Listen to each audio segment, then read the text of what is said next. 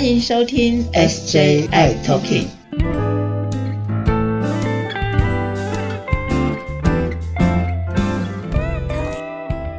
Hello，大家好，欢迎收听今天的 SJI Talking，我是 Jeffrey，我是师姐。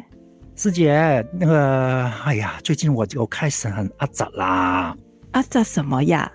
因为又看到一些新闻呐，有朋友也会说啊，啊，好像要准备打第四季或第五季疫苗。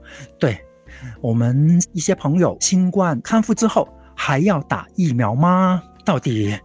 哦，这个是很多朋友都关心的议题哈。像现在有些病人，他现在可能正在隔离当中啊，快要解隔了，然后就开始问到了，哎，他本来预定好的要打疫苗，那要不要打呢？哇，这个真的是烦死了一堆人哈。是，所以今天我们 SJ 大来宾跟这个打疫苗的这些事情有关系吗？我们今天呢，就来邀请到这个在疫苗这个部分哈，是非常的专家哈，的国内的首屈一指的台大医院的感染科谢思明谢教授，我们欢迎他。是欢迎谢医师。嗨，大家好，Jeffrey，还有师姐，还有各位听众，大家好。嗨，谢谢思明医师。是，谢谢谢医师今天接受我们的 SJ I Talking 的访问。谢医师，我能不能先问你一个问题？好，你最害怕怎样的病人找你呢？嗯，我想，诶，其实这个问题很有趣哈。是，我想一下，我其实进入这个领域大概今年第二十九年。哇哦，嗯，应该是各种各样的病友都遇到过了啊。最害怕，其实没有什么特别害怕的嘞。我觉得每个人会来找我，一定都有他的某个呃特定的需求，或者是每个人有不同的个性，有不同的生活形态，有不同的工作内容，有不同的生活作息。那大家对于呃同样的一个好的治疗目标，这个是大家共同的目标，但是大家可能会有不同的需求。那我想我就是以我的经验，以我的知识，能够帮助大家。那我本身本来我的专业就应该要有各种各样的弹性哈，所以我想我没有特别害怕哪一种病友来，呃，只要愿意来找我的病友，我都欢迎。对，是是是，好。然后我记得我记得我记得有一个很好玩的一个病人来找谢医师，嗯哼，那那个很多年前了哈，谢医师不知道还记不记得那个病人呢？他好像是一位江湖大哥。然后蛮耍狠的，然后呢就跟谢医师说：“谢医师，我什么没看过，我连快要死的人的眼神我都看过。”然后谢医师回答什么？嗯，谢医师你忘记了？我不记得这个。谢医师回答说：“ 我每天看了那么多濒死的病人，我看的比你还多。”哦，酷酷的这样回答吗？很酷，所以现在是什么病人都可以。对。弄耳塞对了，弄耳塞了，哎，没问题。需要来找我，我就尽我所能提供帮助。哎，是，哎，一些是想要请教的，就是大家最近啊很关注疫苗的功效啊，也很担心疫苗的一些副作用哦。对于长者、慢性病、大众朋友还有大小朋友等等的，OK，后续要不断的打疫苗，有一些什么样的建议吗？哇，这个是很大的问题了哈。那我想，其实政府在这部分，呃，有提供了，因为现在我们也不是说想打就可以打，其实政府还是在呃特定的时间，针对不同的对象、不同的年龄层或者是不同的状态的民众，会建议该怎么样施打疫苗。所以这个我们还都还是配合中央的政策。那只是说，呃，在对于这个疫苗的施打，很多人会害怕一些副作用，因为毕竟这一次新冠疫苗里面有一些是我们人类从来没有大规模使用过的，像这个所谓像 A Z 腺病毒当载体，或者是我们说的 m R N A 这种核酸疫苗，这个过去我们比较没有经验，刚开始打的时候，大家的确会有点紧张害怕了哈。嗯哼，这个东西这么短的临床试验，然后就要开始这么大量的施打，不过还好，后来经过这一年多来。我想全球施打新冠疫苗也超过上亿的民众了。那我想这样累积下来，这个新冠疫苗虽然它还是有一些不良反应存在，可是它的利远大于弊。是，对，我想世界各国，除非是拿不到疫苗的，不然大家都会以疫苗作为对付这一次新冠疫情最重要的一个公共卫生的一个武器。它不但能够减少发生感染的机会，那更重要的是它能够降低我们一旦感染不会让我们变成重症哈。当然不是百分之百，可是可以它明显的下降这个发生重症的机会。因为我们势必不可能把这个新冠病毒把它从我们人类的世界赶走，势必要学习与它共处并存。所以，我们希望说，就像感冒一样，我们还是都有每个人都有可能有机会得到，但是我们希望我们就像只是一场感冒就过去，而不是说会发生重症，得要到医院去需要呃用氧气、用呼吸器那样子的的状况。那如果说我们民众的疫苗接种率已经高到一个程度，那加上感染的人数也够多，那我们整个群体免疫建立起来之后，我们就达到真正可以跟这个病毒和平共处的一个情况，我们大家就可以开放国门，可以恢复正常的生活，不再会因为这个病毒的流行而造成我们生活上的许多的不便或者是经济损失。嗯嗯，非常的重要。那我们一直告诉我们说，我们要打第四剂啦，甚至我们怕有们要打第五剂啦。那你觉得说，对于我们这样子呃打下去的最大的功用，还有就是间隔啊，其实这都是大家很关心的。我想大家也都经历过流感哈，我们流感也是每年至少打一次哈。那有时候甚至流行比较严重的时候，我们甚至可能在夏天，所谓夏季流感的时候还多打一次。不过至少我们大概在秋冬的时候，我们都会鼓励大家，包括我们医务人员自己，包括这个年长者，包括免任何形态的免疫不全的病友，我们都鼓励要施打流感疫苗。那我个人，呃，今年呃五十五岁，我应该也是打了超过三十年以上了。哎，那个反正每年施打嘛，所以其实我们人类已经有一个对流感有一个很熟悉的经验，就是对于这个，其实我们会跟我们一辈子。共处的这个病毒，我们该如何对付它？该如何跟它共处？啊，那这样就是每年这个像说季节性的施打，反复的试打疫苗，这个会是一个很有效的一个方法。那现在目前新冠病毒虽然是从二零二零才突然冒出来，不过现在我们大概已经可以预知，它就是。我们人类将来的另一个流感，所以将来势必也是会跟像流感一样，可能每半年或每一年都需要反复施打。所以反复施打这件事情，呃，也希望大家不要把它当成是一个负担，就把它想成我们也是每年都要打流感疫苗，那生活中的一部分这样子。对，就是每年的一个常规了这样。那将来的疫苗的这些研发厂，他们甚至很可能，呃，就会把流感疫苗跟新冠疫苗两个合并在一起。那我们就打一针，每单哇，太棒了！打一针就同时接种到流感跟新冠两种疫苗，哈，很可能都会有这样的设计了，哈。对，那所以反复施打这是未来必然的一个趋势。那所以我们现在也是在累积这个反复施打的人类的经验，哈。嗯哼，那。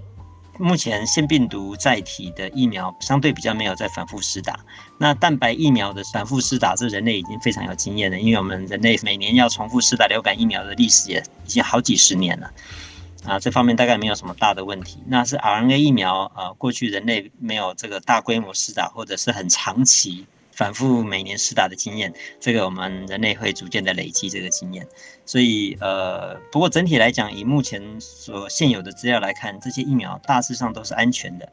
嗯哼，那也都是刚才像刚才所提到的这个利远大于弊啊哈，那这个是这个我们持续的建立一个呃群体免疫跟能够让我们好好的跟这个病毒和平共处的一个重要的一个方式跟手段。嗯嗯。那只是哈，现在因为打疫苗的时间间隔都好短哦，三个月、五个月的。对我觉得，我我我们不是害怕打疫苗，而是时间好短，又要再打疫苗。嗯，是。不过我想将来会呃不会这么频繁了。其实我们在呃在做临床试验的时候，我们就会发现，这个每一季跟每一季之间，其实会有不太一样的情况。像说打完第一季之后，其实基本上都没什么抗体。因为它只是让我们身体刚开始认识这个抗原，嗯哼，打了第二剂疫苗，才真的把我们之前打的第一剂我们所识别的这个病毒或抗原，开始产生出明显的抵抗力。但是大家之前也听过，打完两剂疫苗之后，抗体下降的很快，嗯，可是打了第三剂疫苗之后，不但可以让抗体的量更加的提升，而且可以让抗体维持的更久。是，所以第三季到第四季，其实时间上理论上就可以延长了。那不过大家可能会觉得说，嗯，真的有延长吗？好像也是都差不多四五个月，好像就需要再打下一季。我想这个最主要是因为病毒的变种。哦，那因为人类刚开始面对这个病毒，所以病毒在这个人类世界的感染就是上亿、上亿这样子的的传播哈。那在这个过程就容易从本来的最原始的病毒株变成所谓的阿尔法变种、贝塔变种、伽马变种，去年年中的 Delta，然后去年年底开始的 Omicron。嗯，那这些病毒每次一发生变种，我们就可能会需要再追加疫苗这样。那我我在想，将来我们整个全球的这个主群体免疫逐渐建立起来之后，将来的新冠病毒。应该是没有办法再造成这么大规模的感染，所以将来的变种的速度应该会减缓。那太棒了，是逐渐的会像流感一样，它可能每年会有一些变种，我们每年也是疫苗做一点调整。那那将来也很可能就是每半年或者是一年试打一次就可以了。那所以我想在第三季之后，呃，如果不是遇到像 Omicron 这么难缠的变种，基本上这个。间距是可以不用这么短。那希望下一个变种，如果按照这个希腊字母排哈，这个阿尔法、贝塔、伽马这样排到 omicron，下一个应该叫做拍了哈，少年拍的那个拍。希望下一个变种不会那么快出现啊，也不会像 omicron 这么难缠这样。是，对呀。听你这么讲，我都觉得说我们要出国旅游的时间可以拉近了。的确，应该是不久了。对。因为现在世界上很多国家，他们已经经历过很大规模的感染，加上接种疫苗的人口比例也越来越高，所以我想这两个因素加在一起，我们可以看到很多国家其实就已经都开放边境了哈。嗯，很多欧美国家其实我们入境都不用隔离了嘛。对呀。所以呃，等于说开始接受说它就是生活中的一种感冒病毒，流行一种流感病毒啊，感染到你就休息休息个几天。啊，真的运气不好，极少数的人会变成重症，那需要去医院治疗。那就像我们平常的流感或者是感冒化一样。那我想台湾最近的确让大家比较不安啊，因为我们过去很长的时间看着世界各国这么猛烈的在流行新冠，我们好像是一个世界净土一样。那可是毕竟台湾还是世界上的一个一个地方，然后我们并不是在地球以外，所以我们现在只是把人家现在之前经历过的那个风暴，现在目前正在台湾。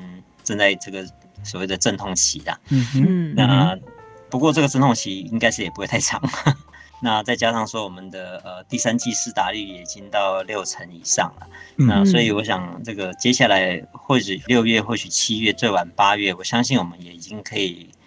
到达这个其他已经猛烈流行过的国家一样，开始可以开放边境，开始可以把所有的资源，不论是检验或者是药物或者是医疗人力的资源，能够集中在重症的照顾上就好。那至于一般人，呃，感染就感染，就是一场感冒，过去就好。